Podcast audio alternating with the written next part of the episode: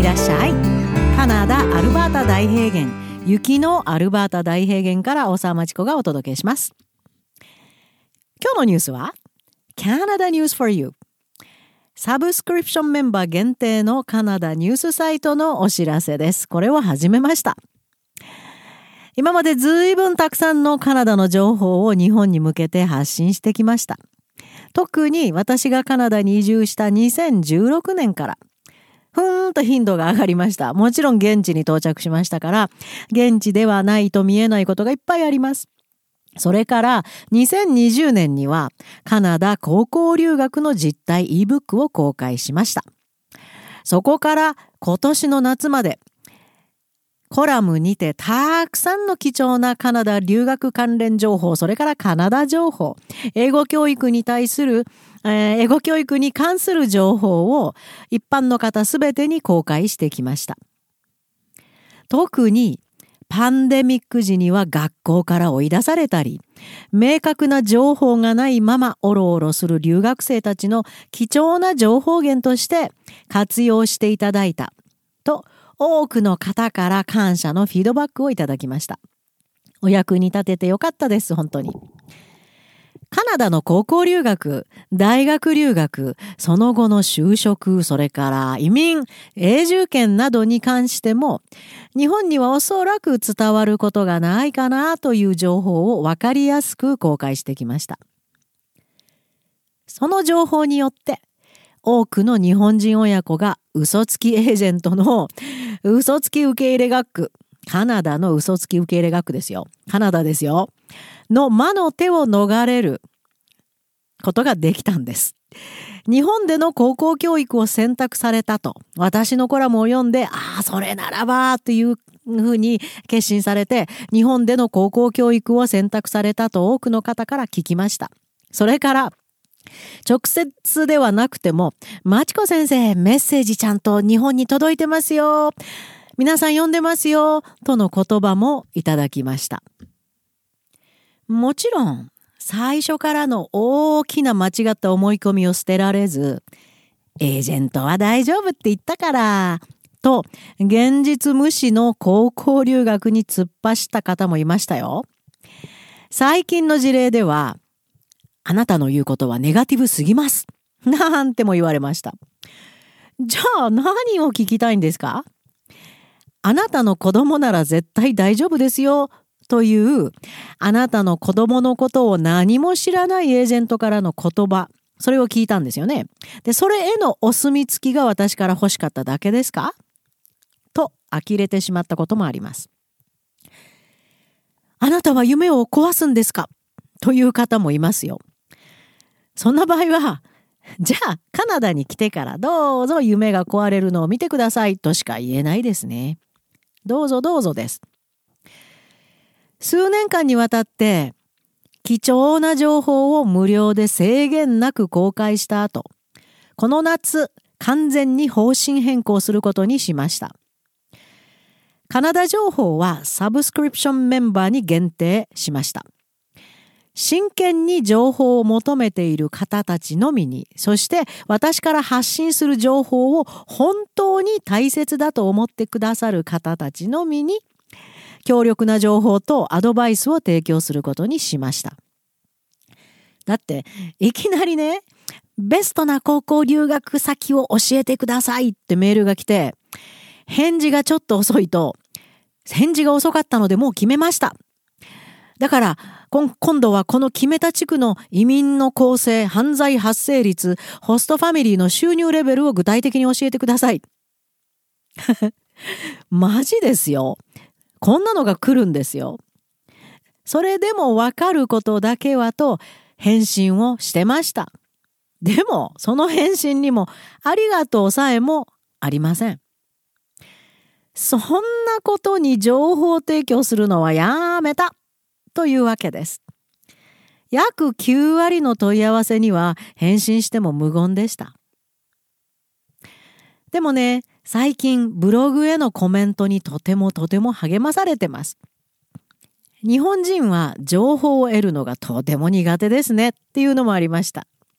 あるいは、また、私の居住地、私カナダに住んでるんですけど、私の住んでるところは多分留学を進めないワーストワンの地区だと思いますよって。なぜかっていうと、この2年で一気に街中の公園にテントが張り巡らされるようになり、日に日に数も増えてます。以前とは全く違うスラムの街と化してます。エージェントはこんな変化に全く気づけないタイプが多いのかもしれませんねって。いや、見て見ぬふりじゃないですか？さあ、ありがとうも言えなかった今まで問い合わせを、のメールを、よこしてた皆さん、本当の情報にたどり着いたんでしょうかね？こんな情報届いてますか？それからこんなコメントもいただきました。知人でエージェントの方がいますが、普段からネガティブなことは一切話したがらないですね。思考がバブルの時のままの印象ですし、また留学もパンデミック前の状態に戻るって本気で思っているようです。何も知らずに来て、こんなはずではと早々に帰国される方が多いですね。それから今はもう本当にあの、え、教師も不足したり、施設が不足したり、いろんな問題がカナダで起こってるんですが、だから学校に行ってもまともな先生がいない。今 BC 州特に教師不足で困ってます。 English の大切な授業に先生がいないんですよ。だから、代用教員が時々来て、なんとなく、あのー、プリント配って帰っていくみたいな感じ。そんなところにお金払いにみんな来るんです。何にも能力つきません。それから ESL 教師も不足してまして、何の準備もできてない高校留学生をいきなりグレード10のコースに入れちゃうんです。社会とか理科とか英語とか。できるわけないです。わあ、そんなコースに入れて嬉しいって思いますか？全くついていけないんですよ。で、先生はもうほったらかしです。だって面倒見れないですもん、英語のできない子は。で、結局席置いといて、最後に落とすのか、とりあえず P っていうえー、とりあえずパスしましたという成績だけつけて次に送り出すのか、送り出されても何の能力もついてませんので、次のコースでは完全にそこでドロップアウトします。そんなことが今 BC 州に起こってます。それに、あの、似通ったことなんだと思いますが、こんなコメントもいただきました。町の大きな高校に通っていた我が子に聞いてみましたら、生徒全員分の机や椅子もなかったんだそうです。うすうす何か良くない感じがしていたのが今になって明るみになって本当に驚きました。はい。こういうのをいただくとやっぱ元気になります。でも、ちょっと私ぼやきになってますから元に戻します。キャナダニュース for you ですよね、今日は。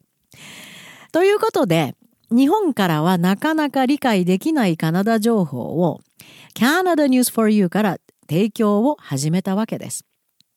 UX English というカナダから本物の英語教育を提供するオンラインサイトを運営してますが、そのサイト内に Canada News for You はデンと存在感を持って居座ってます。UX English 覗いてみてください。えー、サイトはアルファベットで uxenglish.org uxenglish.org です。トップページにドンでキャナダニュース for You が見えます。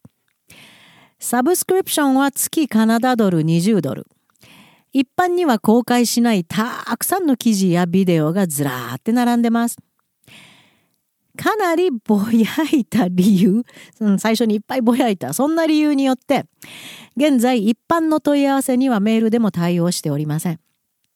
無言、ありがとうさえない問い合わせに一生懸命答えた時代は終わりました。少しでも犠牲になる未成年が減ることを祈っての本当のボランティアの活動でしたけど、日本人のマナーの対価で私は I'm out! と決めました。でも、その分メンバーの皆さんにはキャデラックサービスです。メンバーの皆さんにはメールでの相談には何度でも丁寧に丁寧にお答えしています。そこから面談に進んだ方も結構いらっしゃいます。実は隠れ存在ですけど、チャットも配置してるんですよ。ただ、時差が大きいですから、稼働している時間帯は限られてますけどね。そしてこれももちろんメンバー限定です。そして、その Canada News for You がさらにパワーアップです。Learning is Fun Podcast を先日公開した後、学ぶことは楽しいですよ。私もずっと学び続けてて、今こんなこと始めましたっていうのを公開した後、たくさんの親の方から、実は私も学んでるんです。私もです。なんていう、私までが興奮してしまうメッセージが届きました。真剣で情報の価値を知り、本当の学びとは何かを追い求める親たちとの接点が見えたと巨大なパワーをいただきました。その接点をさらにパワーアップするために Canada News for You 内に作ったのが Discussion Forum です。テーマには様々あり、自分の学びについて、それから高校留学の凋落もスレッドができました。今大いに盛り上がっているのがカナダで現在大問題になっている大学生の住まいについて。経験者の親の方が本当に貴重な情報を提供してくれています。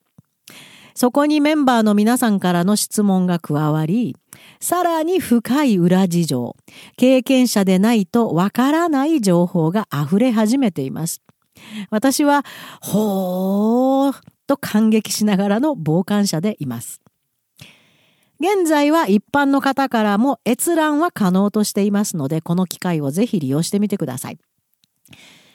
フォーラムへの参加書き込みはメンバーのみ、質問もメンバーのみ。メンバー限定です。さあ、日本の賢く真剣な、そしてマナーをわきまえた親たちの輪が、正しいカナダ留学、正しいカナダの理解、トラブル時の大きな助け、そして日本とカナダを結ぶ強力な架け橋になりますように。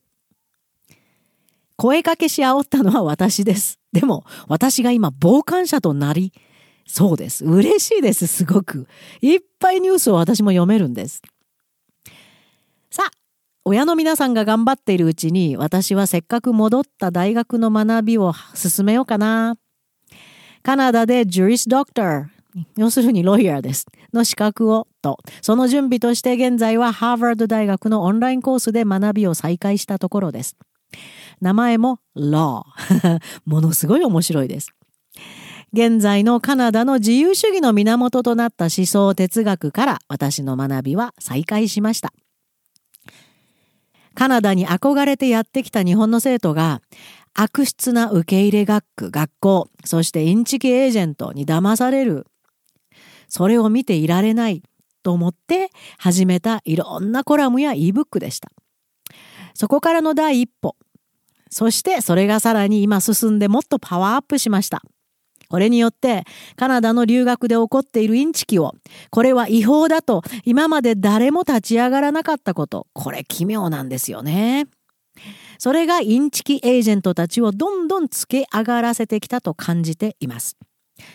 コラム書いたのも、ebook 出したのも、このディスカッションフォーラムまで来たのも、それを何とかしなくちゃという気持ちがいつも根底にありました。